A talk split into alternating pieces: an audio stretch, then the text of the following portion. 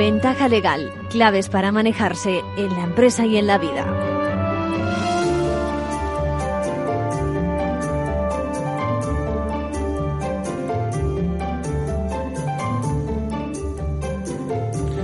Bienvenidos, bienvenidos a Ventaja Legal, un día más, todos aquellos que tengan interés por conocer el funcionamiento de nuestras normas, de las instituciones, escuchar a esos profesionales que nos acompañan, siempre con vocación de servicio público, con fines, recuerden, divulgadores, que creo que falta hace.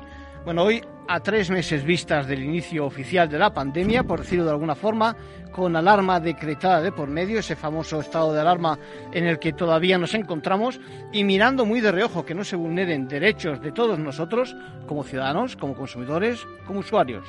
Bueno, la semana pasada hablábamos de productos financieros complejos y de defensas de familiares de fallecidos en residencias. Por cierto, les recuerdo que si no pueden escucharlos a lo largo de toda esta hora, pueden volver a la página web de Capital Radio, www.capitalradio.es, pestaña de programas, y allí tienen nuestra ventaja legal de hoy, la de todas las mañanas y por supuesto el resto de los programas de nuestra excelente parrilla.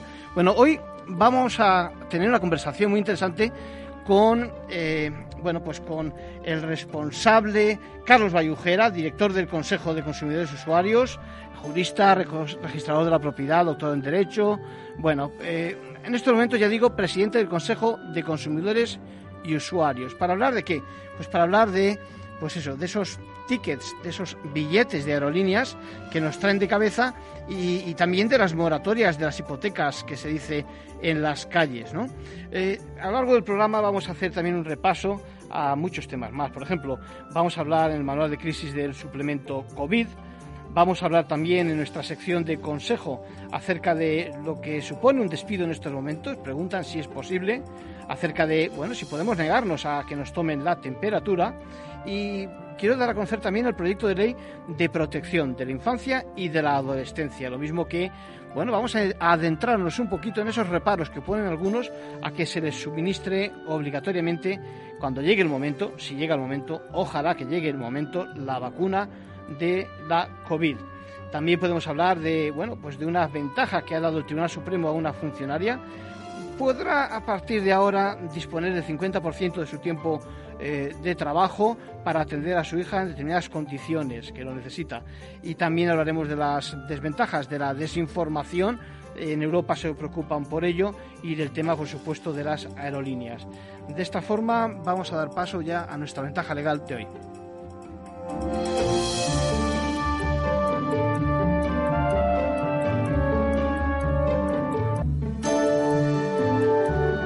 Bueno, y como noticia, como noticia de última hora, seguro que tiene trascendencia en nuestro país. Los periódicos de Estados Unidos despiertan con la decisión del cuerpo de policía de Atlanta de despedir, ya veremos incluso de sancionar, por supuesto que ahora es fácil algún tipo de, de, pues de recriminación penal, criminal, digo, de sancionar a la gente que disparó a un ciudadano afroamericano que resultó muerto, ya no sé si esta noche o la anterior.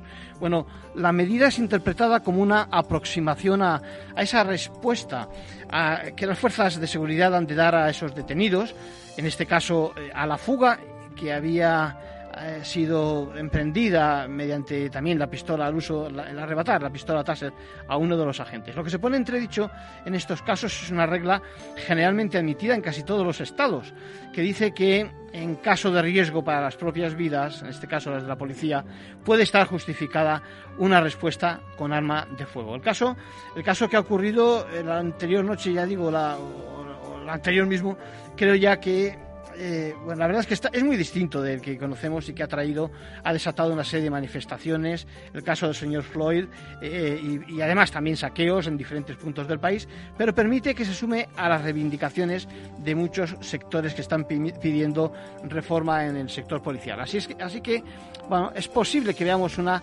revisión de dichas reglas, las que aconsejan una respuesta más dura en previsión de riesgos de la propia vida de los agentes, algo que pueden ustedes iceberg y pueden ustedes imaginar es muy difícil de calibrar el fragor de los hechos, casi diría yo, de la batalla del día a día. Lo cierto es que la desproporción en las medidas es algo que hay que perseguir. También hay que adiestrar mejor a los profesionales para que no se produzcan estas respuestas desairadas, poco frías, poco racionales, como a un experto eh, debería corresponder. Y me estoy acordando de la sugerencia, digo sugerencia, bueno, en realidad es una propuesta de un amigo letrado que siempre en estos casos dice que quitando el arma de fuego a la policía se arreglaba el asunto.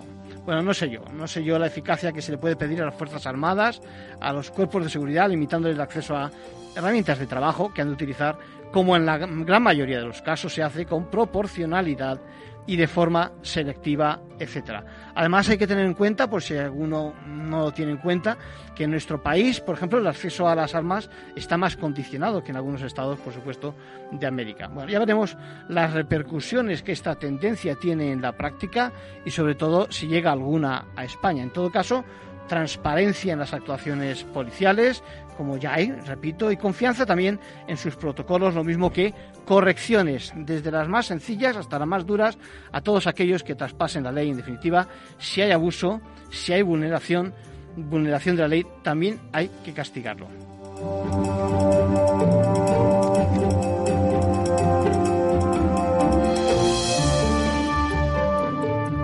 Bueno, y, les he adelantado que íbamos a hablar precisamente de, las moratorias legales, ¿no?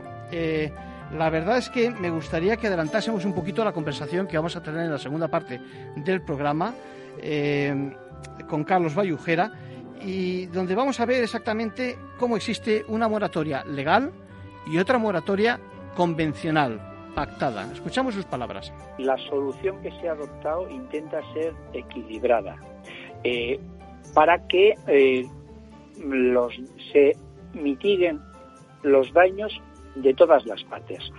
Al deudor se le aplaza el pago de su cuota, que es capital e intereses, tres meses.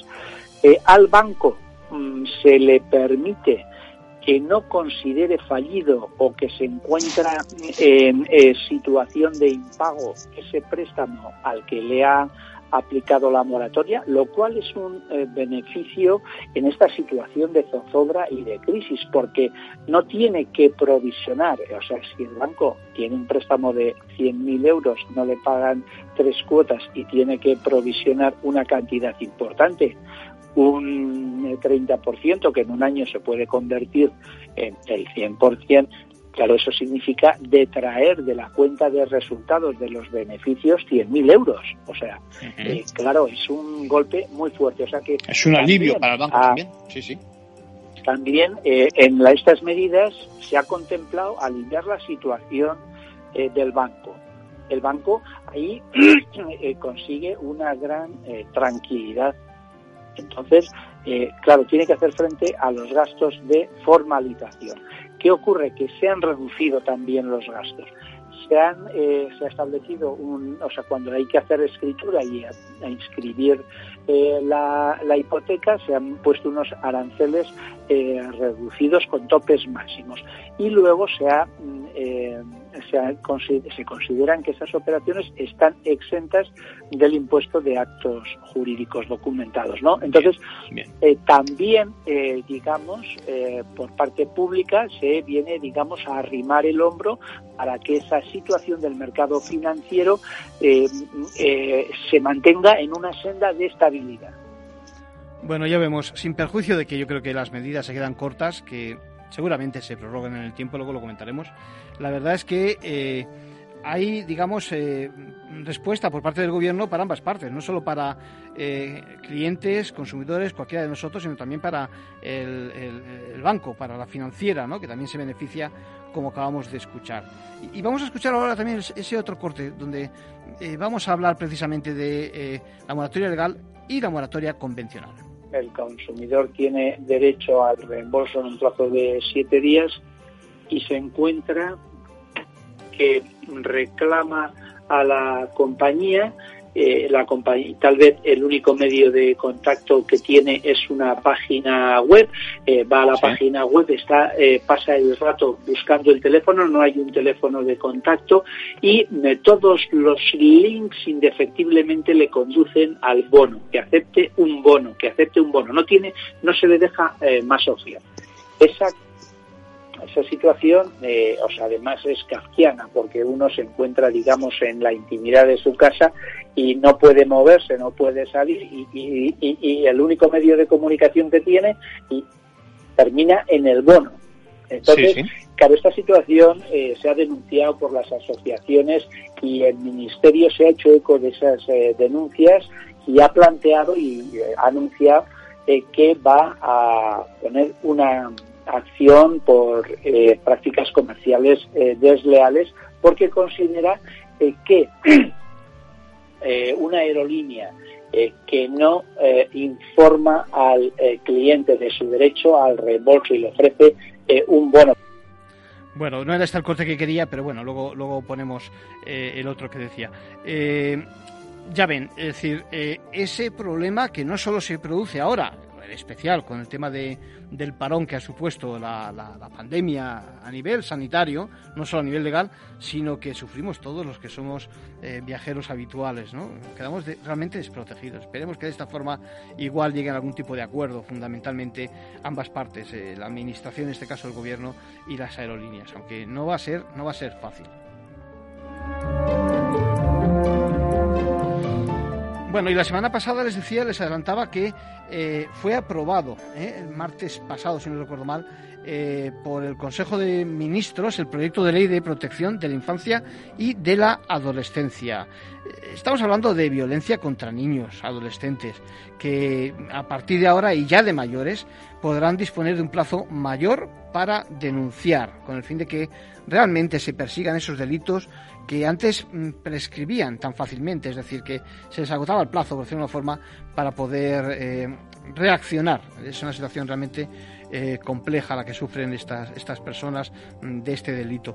¿no? La idea general es que vean la luz tantos, tantos y tantos casos de violencia. ¿no? Cuando se aprueba la, nueva ley, eh, podrán hacer sus denuncias, no ya desde esa mayoría de edad, los 18 años, sino que los plazos contarán a partir de los 30 años. E incluso por un periodo mayor, quizás incluso de 30 o 40 años. Ya veremos, porque estamos al principio del trámite parlamentario. Ahora va a iniciarse este trámite. Por otra parte, es más que probable que sufran a partir de ahora, eh, esto es un inconveniente, el fuego cruzado, esos menores, por parte de denuncias entre padres, profesores y cualquiera que esté relacionado con el menor, de forma que ya veremos si resulta eficaz este modelo para protegerles. Bueno, la ley va a obligar también, esto es interesante, a los colegios a hacer un movimiento especial. Es un punto realmente controvertido. Eh, se trata de que mm, cuantos más podamos detectar los indicios de violencias en niños y adolescentes, pues mucho mejor. Para eso se busca quien lo haga en los propios centros escolares con la obligación, pues eso, de que se transmita el problema a las autoridades competentes.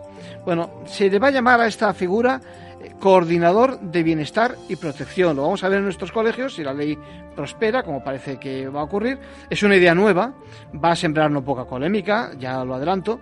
No se trata de un profesor, tampoco se trata de un profesional del derecho y algunos, la verdad es que dudamos un poco de la necesidad de esta figura cuando existe el Ministerio Fiscal, cuya función, una de sus funciones es precisamente la protección de los menores, también de nuestros mayores, de nuestros eh, discapacitados, bueno, y de cualquier persona también que tenemos la obligación, recuerden, de denunciar este tipo de delitos. Por lo tanto, empieza el trámite parlamentario de una norma que también va a sembrar muchos conflictos, yo creo. Y ahora sí pasamos a nuestra sección habitual, Manual de Crisis.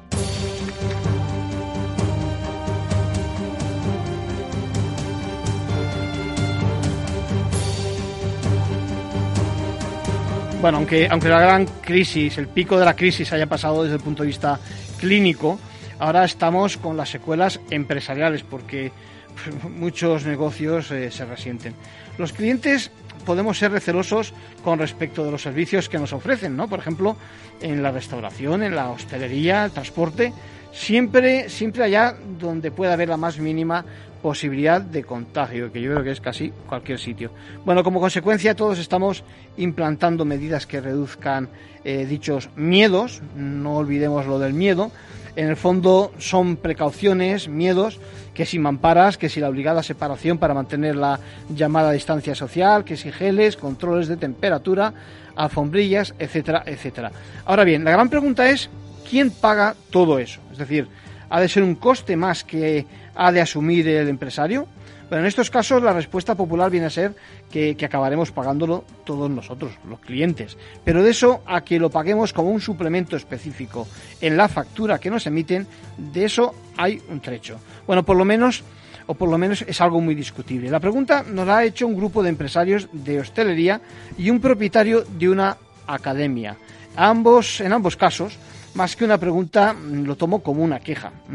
Tiene forma de protesta su, comentario, que demuestra precisamente el hartazgo de ambos colectivos ante las medidas del gobierno cuando impone distancias de separación, tantos por cientos de ocupación o aforos, lo mismo que en aulas y, y en establecimientos tipo bares o restaurantes.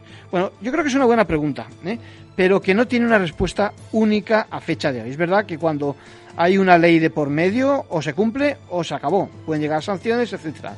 Y en estos casos lo que hay que decir es que siendo para todos obligatoria este tipo de medidas, es algo que hay que eh, incorporar, incrementando el coste de los medios de la empresa, ya sabemos, y que se sumará como sea al precio final. No hace falta, ojo, ni subirlo ni especificar lo que se sube. Aquí está el tema. Bueno, el problema es que el precio acaba subiendo, tiene sus efectos en la clientela, sobre todo en los gastos que tenemos. Eh, en el día a día el empresario, en un esfuerzo de transparencia, cree que lo más correcto es poner este plus especificando el concepto, es decir, que si geles o que si limpieza, adaptación, como lo quieres llamar, e incluso adelantándolo, es decir, diciéndolo en algunos casos con carteles que además de explicar las medidas no ocultan el suplemento. Vamos, que no es ninguna, que no suponga ninguna sorpresa cuando te llegue la factura. Así que bueno, además de explicarlo, de certificarlo, digamos, y cuantificarlo, como me decían estos restaurantes, leo textualmente la, la propuesta, dicen, es que llegará además un día en que desaparezca y volvamos a las antiguas tarifas. Bueno, yo tampoco entiendo que pueda ser así, igual sí, igual no. Bueno, lo cierto es que las organizaciones de consumidores, algunas ya se han pronunciado expresamente. Dicen que el recargo como tal no procede, que es ilegal. Y no digamos ya si le llamamos tasa, que evidentemente no es ni tasa ni mucho menos. Bueno, animan a que se haga la oportuna denuncia y yo, bueno, yo personalmente no estoy tan seguro de que no se pueda subir un precio de una consumición. Estamos hablando de un precio libre, no es como las mascarillas, donde el gobierno ha tenido que intervenir para permitir el acceso de todos los productos, eh, de todos a un producto, por ejemplo, que viene a exigir mm, vistamos todos en las calles, por ejemplo, la mascarilla, repito, entonces, digamos que siendo libre el precio, me temo que sin necesidad de avisar al cliente expresamente de que el incremento viene por esta vía, ni especificando en la factura, me pregunto por qué no se va a poder incrementar el precio de ese café si no le salen las cuentas. No hay beneficios o sin más porque lo considera oportuno el empresario. No siendo un precio abusivo, bueno, hablamos de los mismos céntimos que se le subirían llamándole tasa o cuota COVID. ¿eh? Eh, repito, no siendo abusivo. Se trata de un proveedor eh, que tenemos que sumar más, un gasto más, en caso de que no guste la relación precio-calidad del servicio o producto ofrecido, si además está así especificado en la carta o en el menú, o donde deba figurar la lista de precios, etcétera, no tiene por qué ser ilegal. Y entiendo que de cara consumo, por otra parte, a Ministerio de Consumo se sospeche de que con el disfraz de tasa se cometan, pues eso, infracciones. Pero es una realidad que hay más costes que afrontar, mascarillas, geles, etcétera, y pueden perfectamente sumarse a los, de, los productos habituales, lo mismo que retirarlos una vez cese la pandemia o mantener un nuevo precio, digamos, si lo considera la empresa y lo admite dentro de lo razonable la clientela. Yo creo que nunca hay que perder de vista el mercado. Así que, para concluir, decir que si en el sector no se pueden asumir los costes porque no hay margen, no veo obstáculo para, la, para lo más fácil, que es subir ese precio, dejando cuenta de ello en la correspondiente lista, menús, carzas, etcétera, sin necesidad de detallar, detallar, digamos. Aquí sería un error de buena fe hacerlo y si van por el camino de palabras, repito, como tasa o cuota COVID, estoy de acuerdo en que eso no huele bien. Otro caso es, imaginen, el de los colegios, donde si hablamos de obras, la amortización de estas por el coste es más larga por el tiempo, igual mm, puede incurrir o puede ocurrir en un bar con mamparas, etcétera. Bueno, aquí el problema es que hay que contar con las subvenciones públicas, pero si fuera un colegio privado y la dirección cree que hay que incrementar esos costes, habría que ver qué dice el contrato, la matrícula y entonces considerar si este concepto es modificable unilateralmente por parte del centro. Por ejemplo, yo tengo ejemplos concretos donde el régimen es de cooperativa o similar, se han reunido los padres, profesores, etcétera, todos los implicados y han pactado y razonado esas inversiones, inversiones perdón, y en consecuencia el incremento de gastos, una vez imputándolo a ahorros, otras a nuevas cuotas e incluso con matices en, fusión, en función perdón, del poder adquisitivo de familias, número de niños, etcétera, etcétera.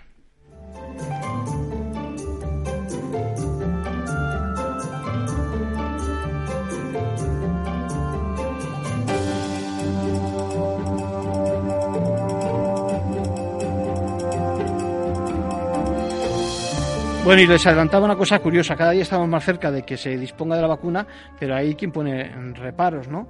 A fecha de hoy, eh, que es obligatoria la mascarilla, nos planteamos si, si el Estado debe soportar precisamente ese gasto, mm, pero bueno, no es un método invasivo para combatir la, la, expansión del virus. Sin embargo, ¿qué ocurrirá cuando llegue la vacuna? Bueno, se trata de una solución obtenida en tiempo récord, algo inusual en la industria farmacéutica. Es fácil que se administre mediante un pinchazo, vamos, que tendrá sus riesgos, como todo en medicina. Por eso algunos movimientos ya empiezan a oponerse precisamente a la vacuna. Por eso yo creo que hay que concluir que paso a paso, primero que ojalá llegue esa solución farmacéutica y luego ya resolveremos los casos de discriminación y las negativas legalmente a ponérsela.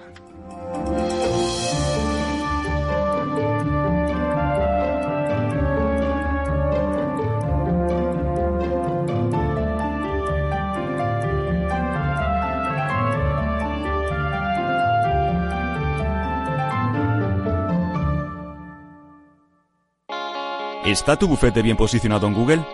El 77% de usuarios buscan los servicios que necesitan Internet. Si no te encuentran a ti, encontrarán a tu competencia. En comunicación jurídica llevamos 20 años ayudando a dar visibilidad a empresas del sector legal. Web corporativa, estrategias publicitarias, marketing en redes sociales.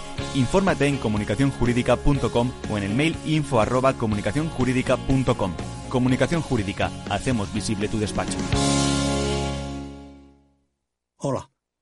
Soy Leopoldo Abadía, autor de la crisis ninja. Tengo 86 años, 12 hijos, 50 nietos y una bisnieta.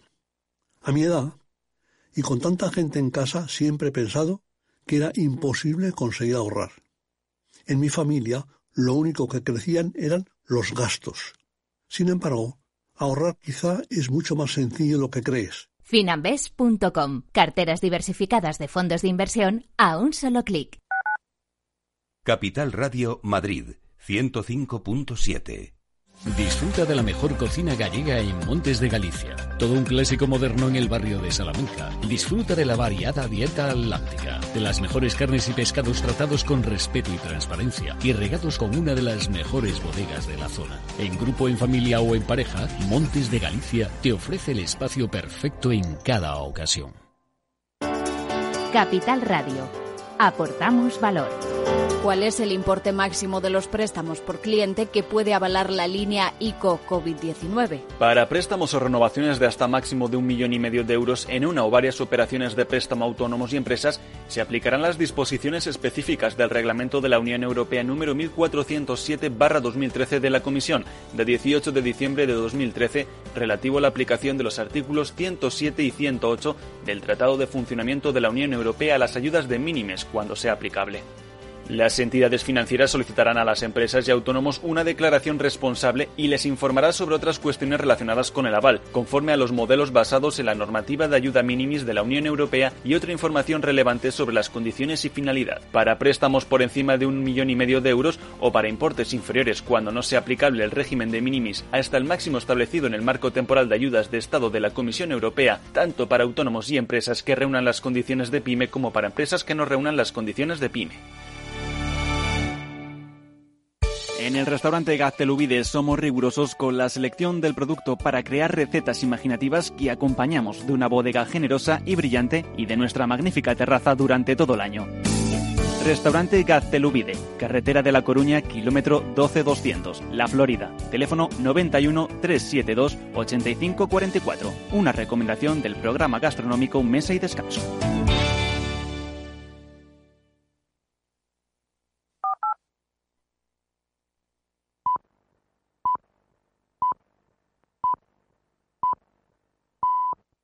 Ventaja legal con Arcadio García Montoro.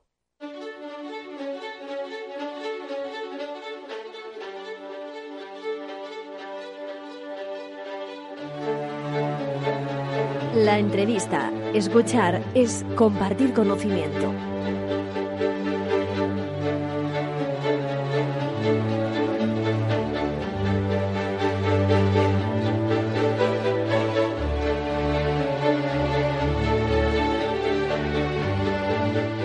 Bueno, de la alerta, de la alerta sanitaria diríamos a la alerta económica. Bien podría ser el titular en estas fechas de, la crisis sanitaria quizás a la económica. Y por el camino, por el camino la alerta legal, ¿no? Nos decía los otros días en, en este mismo programa Pilar Azorín, procuradora de referencia, que al cliente le va la vida en muchos casos, ¿no? Y uno, uno podría ser perfectamente el problema de no poder afrontar ese pago de las cuotas en los préstamos con garantía hipotecaria. Por eso queremos hablar, como hemos adelantado, con Carlos Bayujera. ¿Cómo estamos, Carlos? Buenas tardes, muy bien, Arcadio. Pues eh, preocupados todos por, por, la evolución de la crisis económica y la verdad es que muchos también dudando acerca de, de la opción que nos permiten los diferentes reales decretos ley que, que conocemos eh, eh, precisamente en este tema, ¿no? En materia de, de, de la moratoria hipotecaria. Eh, ¿Qué te parece la, la solución? Tenemos una situación de crisis sanitaria que en muchos casos eh, se ha valorado como una fuerza mayor, una disminución de ingresos general por el cese de la actividad tanto de consumidores como de autónomos. Entonces sí. eso da lugar a dificultades en los pagos de todo tipo de créditos. Los primeros interesados en que no se dispare la, la moratoria en, a consecuencia de esto son los bancos, pero también los consumidores. Bueno, se ha en todos los países se ha abordado el problema. Aquí ha habido una intervención pública, se ha establecido una moratoria legal, primero indefinida, sin determinar plazo, después un plazo de tres meses prorrogable por acuerdo del Consejo de Ministros. Y posteriormente se ha establecido una moratoria convencional eh, que mm, eh, puede durar entre seis y 12 meses mm, a iniciativa de mm, eh, las autoridades europeas, la Autoridad Bancaria Europea y asociaciones de la banca, que se ha asumido por el Gobierno en el último eh, decreto ley que trata sobre eh, las eh, moratorias convencionales. Sí, una, una medida que en muchos casos pensamos que puede quedar corta, quizás, ¿no? Eh, bueno, eh, por supuesto, la, la, el, la, crisis y los problemas de la crisis vamos a, eh, vamos a empezarlos eh, a ver ahora. La banca eh, reconoce ella misma la insuficiencia de la moratoria legal en cuanto está ofreciendo una moratoria que llama convencional con acuerdo, con arreglo a una a un acuerdo marco sectorial suscrito por las asociaciones bancarias. La moratoria legal es insuficiente. Tres meses parece que son eh, poco tiempo para que las personas consumidoras y autónomos que tienen dificultades de pago se puedan eh, recuperar. Eh, nosotros en, en, el Consejo de Consumidores ¿Sí? hemos trasladado a la Dirección General de Consumo la necesidad de que esa moratoria legal se prorrogue.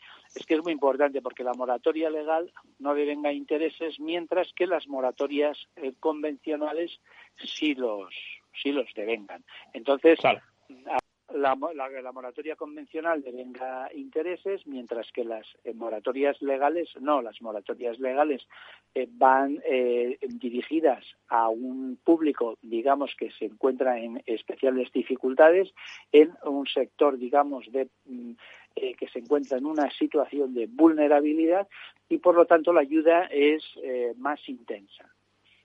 Eh, en las moratorias convencionales, sin embargo, se sigue cobrando el tipo de interés. Es cierto que se ha limitado al mismo tipo de interés que ya se venía que ya se venía cobrando por el banco. No se puede subir.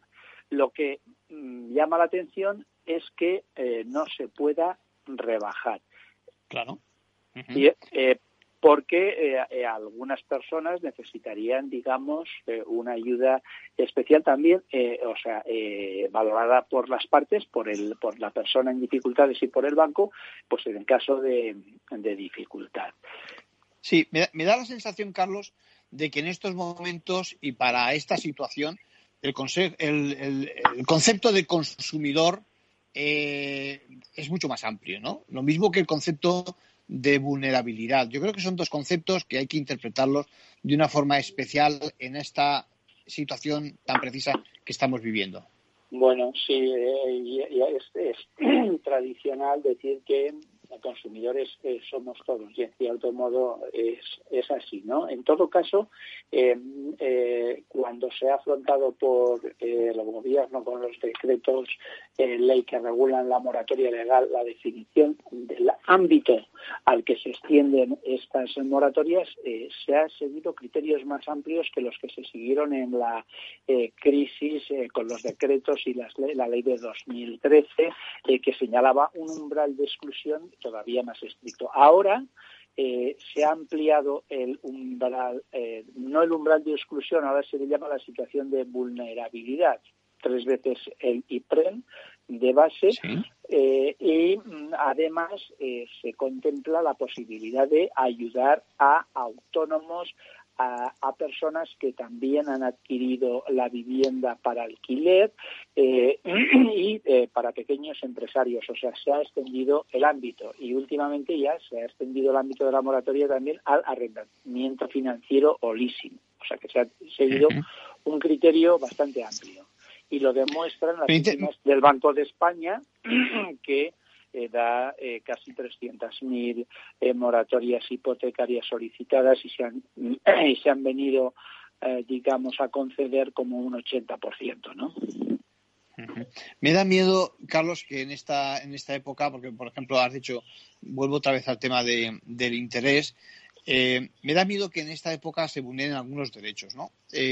vamos a, explicarle a los oyentes, si te parece, entiendo que este tipo de modificaciones, cuando son modificaciones a lo convencional a lo que te referías, eh, tiene también eh, lleva consigo también gastos y demás. ¿Qué ocurre con esos gastos? Es decir, esos eh, los afronta de nuevo el, prestatario o el prestamista. ¿Cómo es? bueno, la solución que se ha adoptado intenta ser equilibrada para que los, se mitiguen los daños de todas las partes.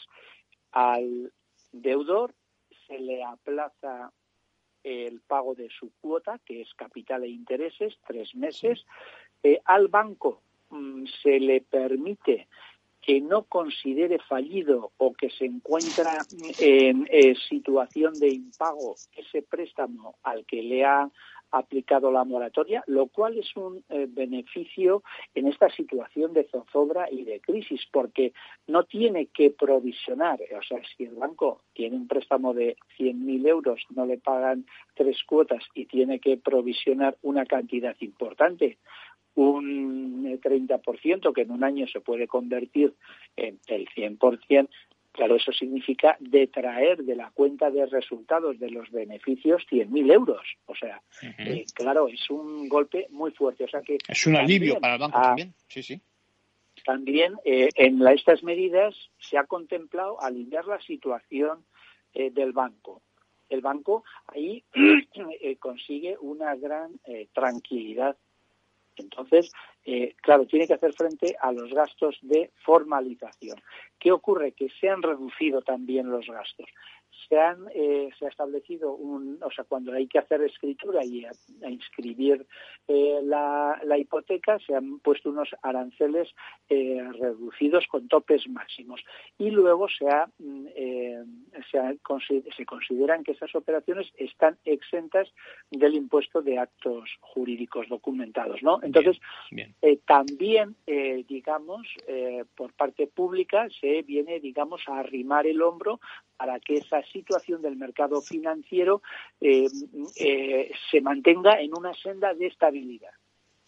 Bien, esto en cualquier caso tenemos que explicar a los oyentes que no se da de forma automática, ¿no? Es decir, que de alguna manera tiene uno que dirigirse al, a la entidad para, eh, o la entidad a uno en esa, entre comillas, negociación para hacer los cambios. Es decir, no basta con dejar de pagar. No, no, no, claro, o sea, para beneficiarse de la moratoria legal, eh, el cliente, persona consumidora o autónomo, tiene que dirigirse al banco. Y también en las moratorias convencionales lo tienen que solicitar. Lo que pasa que en la moratoria legal, eh, una vez que el banco cuenta con la solicitud del cliente y una declaración responsable, sobre que el cliente cumple los requisitos para eh, la moratoria legal y que no puede aportar inicialmente la documentación, solamente con la solicitud y la declaración responsable en esos términos, el banco tiene que aplicar la moratoria legal, tiene que dejar de cobrar las cuotas, ¿eh? o sea, es inmediato.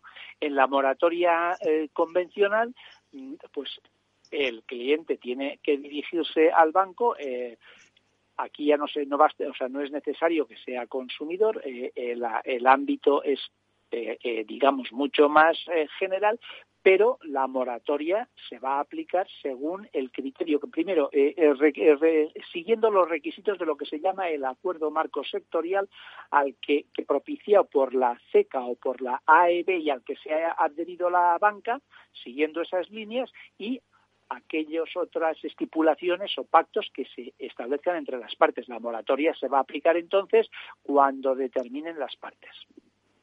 Me preguntaba eh, un cliente asiduo de esta, de esta emisora, un oyente asiduo, me decía, eh, yo tengo un préstamo, lo he garantizado con la hipoteca, pero no lo he hecho con, digamos, una entidad financiera, lo he hecho con los familiares. en este caso, ¿se aplica también las mismas reglas? Eh, bueno, mm, es una buena pregunta porque existe una, vamos a decir, una polémica doctrinal eh, sobre ese punto.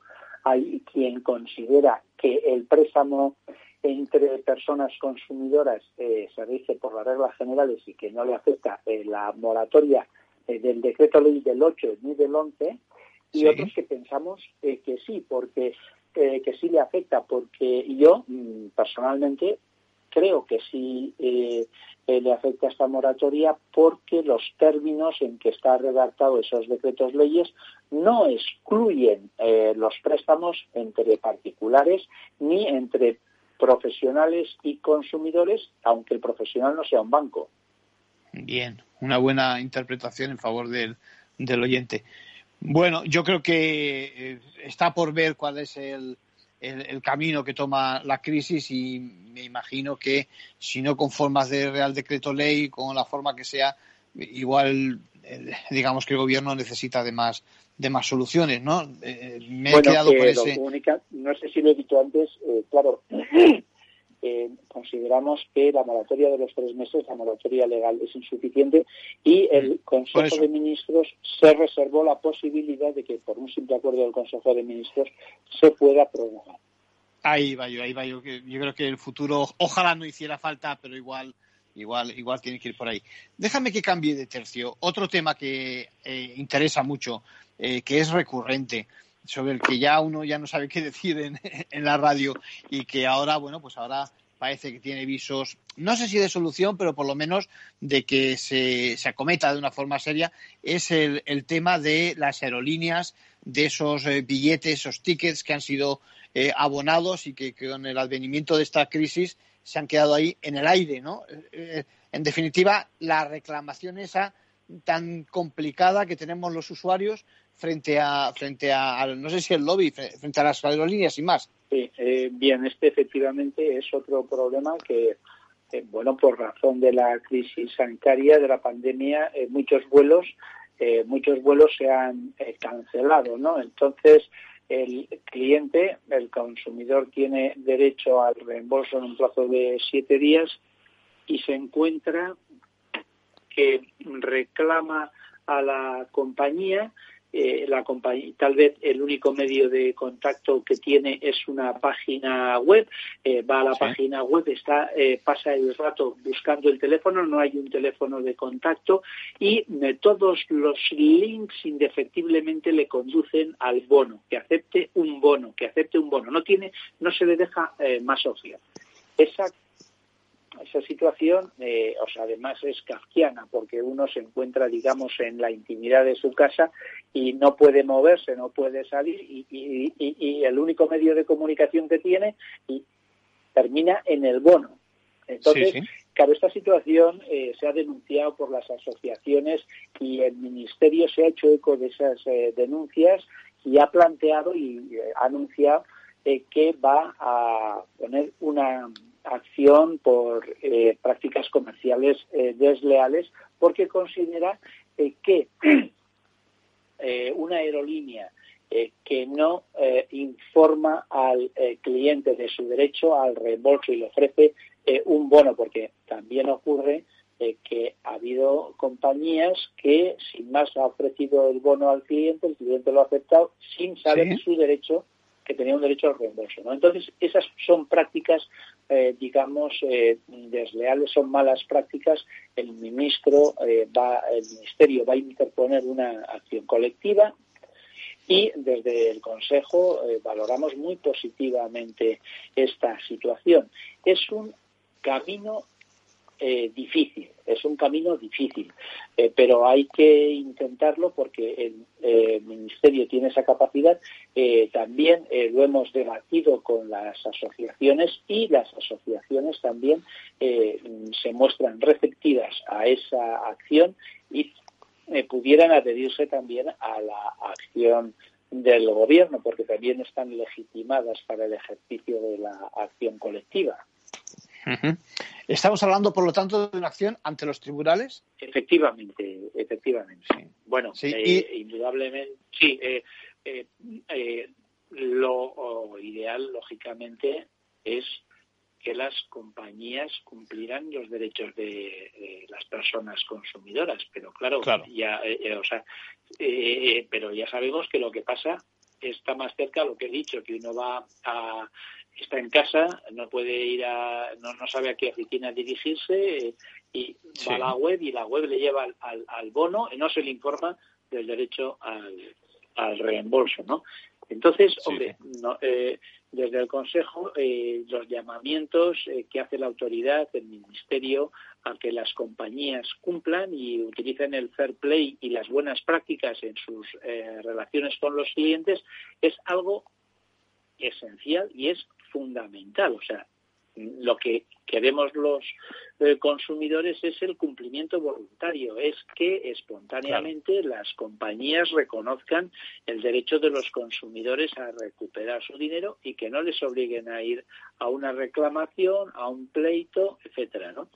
Sí, se trata, se trata en definitiva eh, de cambiar la práctica habitual, porque eh, algunos nos, vamos, nos viene bien esta acción en el sentido de que se puedan corregir esas deformaciones, pero estoy pensando que antes de la crisis, eh, cuando haces algún tipo de reclamación y demás, es la verdad complicadísimo poder comunicarse con ellos. Efectivamente. ¿Eh? Bueno, algo, este algo, que tradicionalmente ocurría en otros sectores antes. Estoy pensando en, en, el sector de, la telefonía y demás, y yo creo que está corregido, ¿no? Bueno, este camino es importantísimo porque el Ministerio tiene que demostrar eh, que tiene una, eh, digamos, una eh, posición firme en defensa de los derechos de las personas consumidoras. Y mm, a lo mejor para el consumidor individual la acción judicial resulta mm, desesperante frustrante porque tarda mucho en resolverse. Pero, claro, el Ministerio tiene que intentar este camino.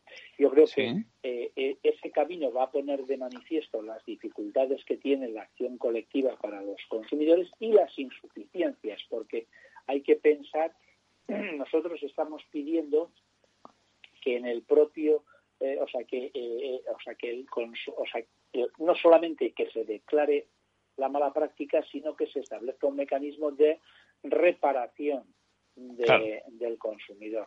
Porque, claro, uno no va al abogado y eh, contrata a, eh, eh, a un procurador para reclamar 300 euros o 500 euros o el precio de un billete, ¿no? sí, sí, sí, sí. necesita soluciones, pero claro, mm, la solución puede ser tardía, pero es que más vale tarde que nunca. Hay que intentarlo y, además las compañías tienen que saber que tienen en su mano la posibilidad de cumplir, pero que si no cumplen van a tener que afrontar una serie de responsabilidades. ¿no? Estoy acordando, has mencionado en varias ocasiones aquel que está en su casa y yo me estoy acordando de alguno, por uno mismo, que alguna vez me ha pasado eso y no me ha tocado en mi casa. Es decir, que te has quedado bloqueado en no sé qué otro país a esperas de poder regresar, ¿no? Bueno, ah, bueno, eso ya, claro. Eso ya encima, eh, eh, los gastos en los que incurres y los perjuicios, fíjate, eh, pueden ser inmensos, ¿no? claro, bueno, pues es una situación excepcional, pero lo que no puede ser es que el más débil, la persona consumidora, asuma el coste en exclusiva, ¿no? Don Carlos, don Carlos Bayujera, el presidente del Consejo de Consumidores y Usuarios, muchas gracias por tenerle en Capital Radio, en, Ventaja Legal, y muchas gracias por su aportación en estos momentos tan complicados para la economía y para los consumidores. Muchas gracias a usted, Arcadio. Para mí es una satisfacción y un placer el poder ilustrar mínimamente estos problemas. Muchas gracias. Muchas gracias. Hasta luego.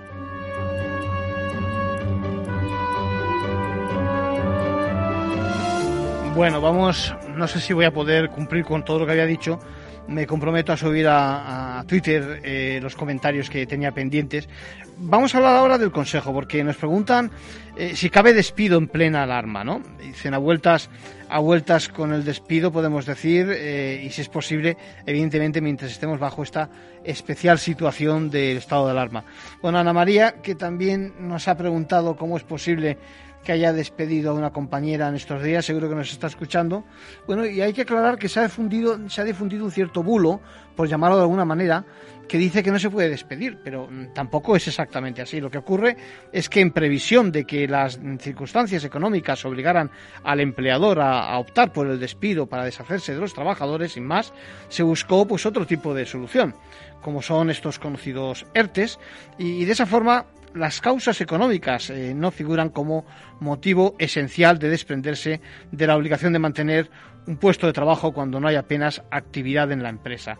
Exactamente el artículo 2, saben que no me gusta mm, repetir artículos y demás, pero bueno, eh, de ese Real Decreto 9 del 2020 sobre precisamente las medidas complementarias en el plano laboral, dice que eh, la fuerza mayor y las causas económicas, técnicas, organizativas y de producción en las que se amparan las medidas de suspensión de contratos y reducción de jornadas previstas en estos artículos no se podrán entender como justificativas de la extinción del contrato de trabajo ni el despido. Así que parece claro que no es posible, ¿eh? pero por otra parte que sí que es posible el resto de formas de despido. En particular, quiero hacer hincapié en el despido precisamente disciplinario. Ya sabes eh, que se puede dar por causas como son, por ejemplo, faltas de asistencia, de puntualidad al trabajo, temas de indisciplina, decimos, desobediencia. Lo digo porque he conocido varios casos no hay que confiarse en estos tres meses donde no se ha incorporado un trabajador a su puesto tras ese periodo de incertidumbre del principio y que se solucionó con el teletrabajo. Recordáis que ya comentamos en, estos, en otros espacios de, ventaja legal que partíamos de un pacto que eh, autorizase voluntariamente esa medida del teletrabajo, que se entiende en muchos casos eh, eh, donde, bueno, yo echaba de menos un acuerdo eh, que se reflejase por escrito, que se sumase a ese contrato de trabajo previo, un acuerdo expreso, repito, escrito con las nuevas condiciones. Pero bueno, decía que conozco varios casos de trabajadores reticentes de volver ya a incorporarse a su puesto físicamente, ¿eh? presencialmente, y que es muy probable, por lo menos en uno de ellos, que por desgracia acabe con un despido. Ya veremos cómo se defienden las partes en el juzgado de lo social. El miedo al contagio, el no haber llegado al detalle en documentos, como decía, el demostrar por parte del trabajador que su rendimiento es igual en casa, etcétera, son los factores, los argumentos que van a entrar en juego. Por cierto, que si se interpreta como un beneficio, como una ventaja ah, para el trabajador, hay quien se lo plantea como una condición en un derecho adquirido. Bueno, dicho esto, el caso que nos plantea Santa María con un acuerdo de indemnización de 33 días por 17 puede que, que encaje con lo que dice la ley actualmente, ¿por qué no? De todas formas, creo que tienes que consultar con un especialista en estos temas, al que recuerda tiene tienes que llevarle tú, tu amiga, eh, todos los datos de que dispongas. A mí me falta información. En realidad, a efectos de nuestra llamada, de nuestra consulta, como idea general, lo dicho, que subsiste el despido, pero se, se impide por razones económicas o asimiladas, que es el escenario eh, más frecuente precisamente en estos días.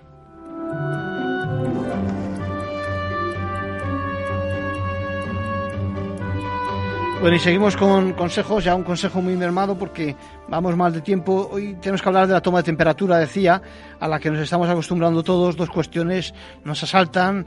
Eh, una, nos dice una empresa andaluza que su vigilante de seguridad se ha negado a cooperar con ellos usando el termómetro para hacer la criba correspondiente entre los clientes que entran al establecimiento. Y otra, nos preguntan Marcos y Ana María si están obligados a dejarse tomar la temperatura y que dónde van a parar esos datos que se obtienen y si merecen un tratamiento especial. Bueno, pues como ciudadano, evidentemente, mm, hemos de dejar que nos tomen la temperatura. Eh, si es negativa, pues eh, evidentemente eh, se nos puede impedir acceso al centro correspondiente. Y bueno, el centro ya sabéis que además puede reservarse en cualquier caso derecho de admisión y por la declaración de alarma, pues el alarma sanitaria la respuesta va a ser que no se nos deja entrar y está, está penalmente penado y legalmente justificado, digamos. Pero el problema lo vemos, por ejemplo, Marcos y María, cuando, en tanto en cuanto mm, algunas décimas de fiebre no necesariamente implica el COVID. Por ejemplo, puede, el aparato puede estar mal calibrado, tomar mala temperatura, hasta incluso en el caso de los asintomáticos pasar la prueba del termómetro. Y entonces nos preguntamos que qué hacemos. Pues la ley, la ley no puede impedir, nos puede impedir el paso, incluso si contar mm, con nuestra temperatura por encima de 37,5 grados o, lo que haya dicho la, digamos, la autoridad sanitaria. Así que yo creo que para concluir, lo voy a, responder mucho mejor más amplio en Twitter, pero tomar la temperatura sí que hay que ver cuánto soluciona de cara a prevenir contagios porque no es infalible, según dicen algunos facultativos, y se puede restringir los accesos en esas condiciones. Lo que no se puede es facilitar ni transmitir a terceros los datos que mm, esa, esa, esa suma de, de, información, por ejemplo, cuando hablamos de, directamente de, de, medidas que automáticamente nos toman de cara a nuestra imagen la temperatura.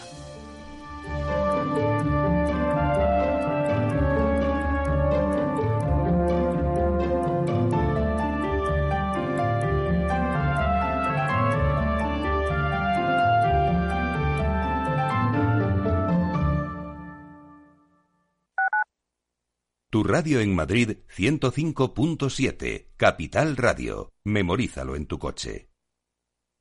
Gráficas Naciones. Más de 50 años de experiencia en el sector de las artes gráficas. Apostamos por la última tecnología tanto en impresión offset como en digital y gran formato. Realizamos todo tipo de impresión. Tarjetas de visita, folletos, libros, vinilos, decoración y montaje de stands. Más información en el 91 629 2145 o en gráficasnaciones.es. Esto te estás perdiendo si no escuchas a Luis Vicente Muñoz en Capital, La Bolsa y la Vida. La economía española eh, sorprende, sorprende siempre para, para, para bien en los momentos más, más difíciles. Este, este es un momento de una extrema complejidad. Eh, yo creo que les diría es, eh, tenemos una economía que es competitiva gracias a las reformas que se hicieron en su momento. Yo creo, estoy convencido que la economía española pues eh, se votará y volverá a generar empleo con intensidad y volveremos a crecer por encima de la media. Luis de Guindos, vicepresidente del Banco Central Europeo. No te confundas. Capital, la bolsa y la vida con Luis Vicente Muñoz, el original.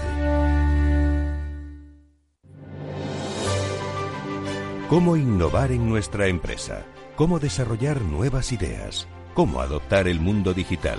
Nosotros no tenemos las respuestas a esas preguntas, pero sí que te vamos a mostrar el camino para que las encuentres. De lunes a jueves a las seis y media de la tarde, After Work, en Capital Radio, con Eduardo Castillo.